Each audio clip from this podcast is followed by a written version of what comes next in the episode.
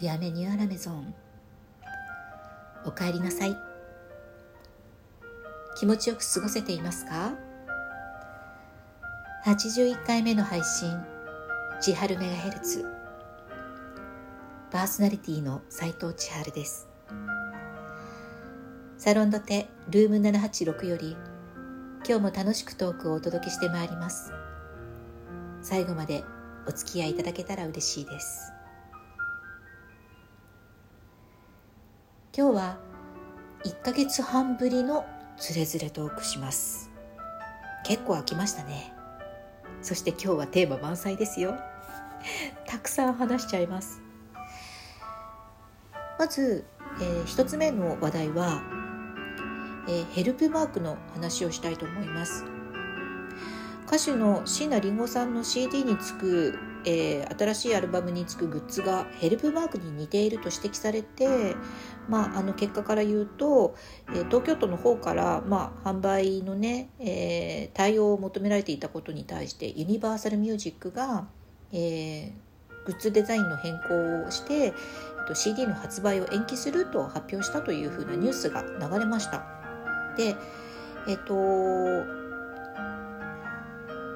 まあ以前にねこのラジオトークで私このヘルプマークのお話をしたの覚えてらっしゃる方いるかな。あのドラマの中でこのヘルプマークというのが出てきてで私は本当にそのドラマで見るまで知らなかったのでもっとねヘルプマークってこんな形でこんなものでこういう意味がありますというのを、えー、知ってもらうこう努力をこう都とかねそういうそのいろんな団体がやってくれたらいいのになと。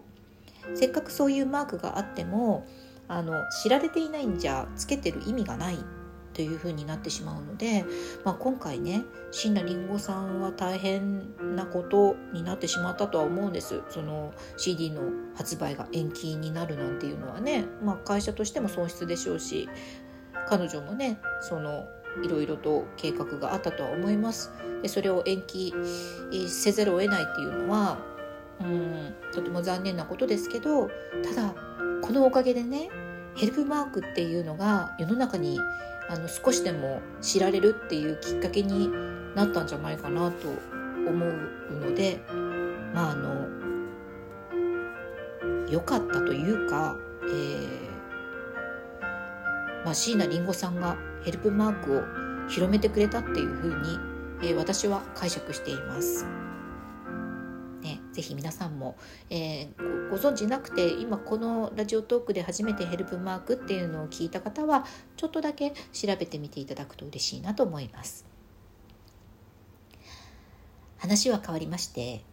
えー、皆さんは夢占いってしたことありますか？私はあのたまに、えー、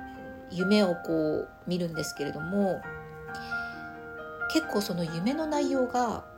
すごく鮮明で、えー、登場人物とかも割と明確でで、まあ、何日か経つとね本当に忘れちゃうんですけど割とはっきり覚えてるんですよね。で夢ってやっぱりこう日常を送る中でまあ、頭の中で考えていたり悩んでいたり思っていたりすることがこう出るんじゃないかな、まあ、要は深層心理がこう夢に、えー、反映される要は心理学の部分ですごくこうつながっていると言われているし私もそう思っているので、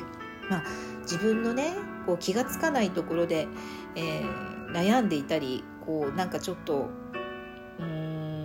なんか重くなってたり軽たなんかそれがまあいいことになることもあるしなんかそういうのをねちゃんと自己分析できたらいいなと思って夢を見てパッとこう目が覚めた瞬間に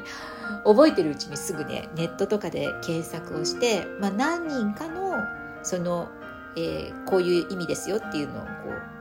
ういくつか読んでそれをこう合わせて読み解いて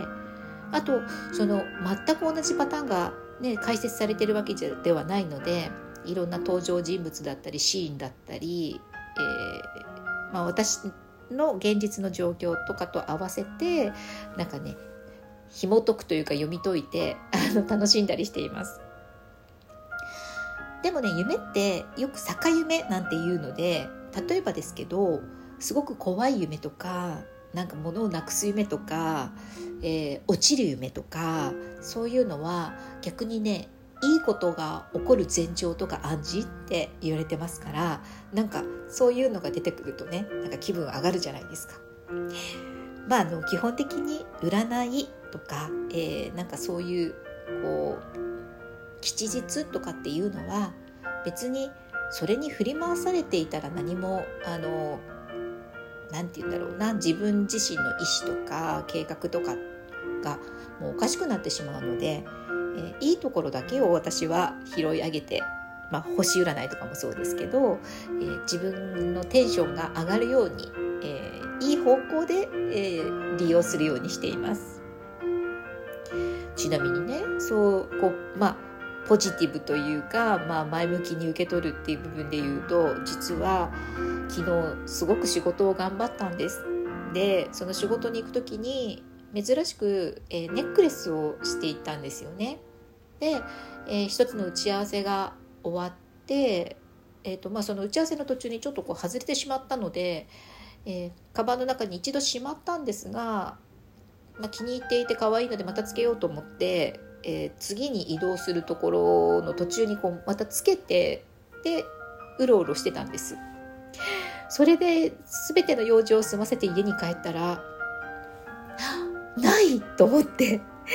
もう洋服の中とかなんかこう内側にどっかに引っかかってないかなと思って見たんですけどいや見事に姿がありませんでした。見る影がなくどこにもありませんでしたのできっと移動している間にどこかで落としてしまったんだなと思ってうーんちょっとなくし物をしたのでショックです。もうすごく昔にイタリアに行った時に村の島というねあの、えー、ベネチアングラスとかが有名なあの島でとっても安かったんですけどすごく可愛く可愛いこうガラスのこうちょっとねじったような葉っぱの形の中に液体が入っていてその液体がねあのグリーンですごく可愛いんですよ。黄緑色みたいな、えすごく素敵なうんネックレスでもう本当にすごい昔に買ったんですけどそのペンダントトップだけを大事にねあのチェーンから、えーと今回してたのは革のこうコードだったんですけどそのコードのこう留め金のとこがきっと緩くなってたんだと思うんですけどそこが外れてねその全部落ちてたんですよねあのペンダントトップ可愛かったんだけど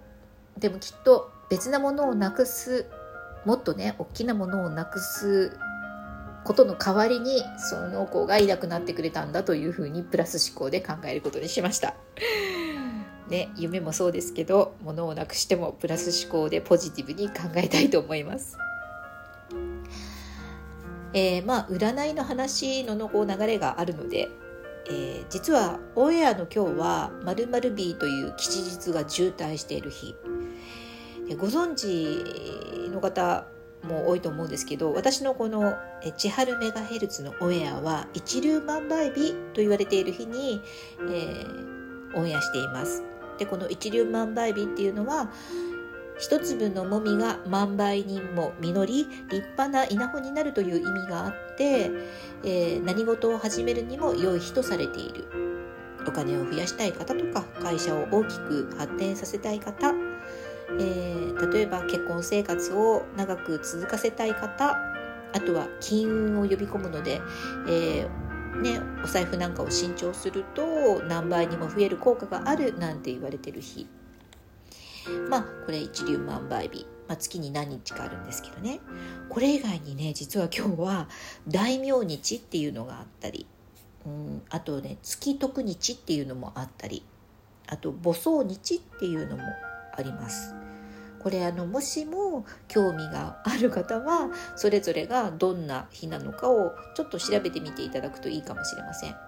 まあ、それぞれね例えば大名日は移動を伴うことに、え関すること向いてますよ。いいそれに対していい日ですよ。だから引っ越しとかするのにはいいですよ。とか月徳日はリフォームとかするのいいよ。って土に関わる行いをすると吉日ってなるよ。とかっていうふうに言われてますよ。ただねこのね渋滞してる一つにね不成就日っていうのもあってこれはねあんまりいい日じゃないって言われてるの今まで話したことの反対の日になっちゃうんですね。これにもなってるからなんかえどっちなのっていう感じだからまあもうあまりこれに振り回されるのはよくやっぱり良くないんだなって思いますけど、まあ、ご自身のね生活に合わせて、えー、プラスの方で考えて、えー、何かこう決めるきっかけにするのもいいかななんて思っています。今日はここまで。なんかいっぱい喋っちゃいました。最後まで聞いてくださってありがとうございます。この番組をまた聞いてもいいなと思ってくださった方は千春メガヘルツの番組フォローまたお気に入り登録そしていつもくださる、えー、ご質問やメッセージメールなど答えていきたいと思っております。心よりお待ちしています。次回のオンエアでお会いするまでどうぞ皆様毎日楽しく美味しくボナペティ斉藤千春でした。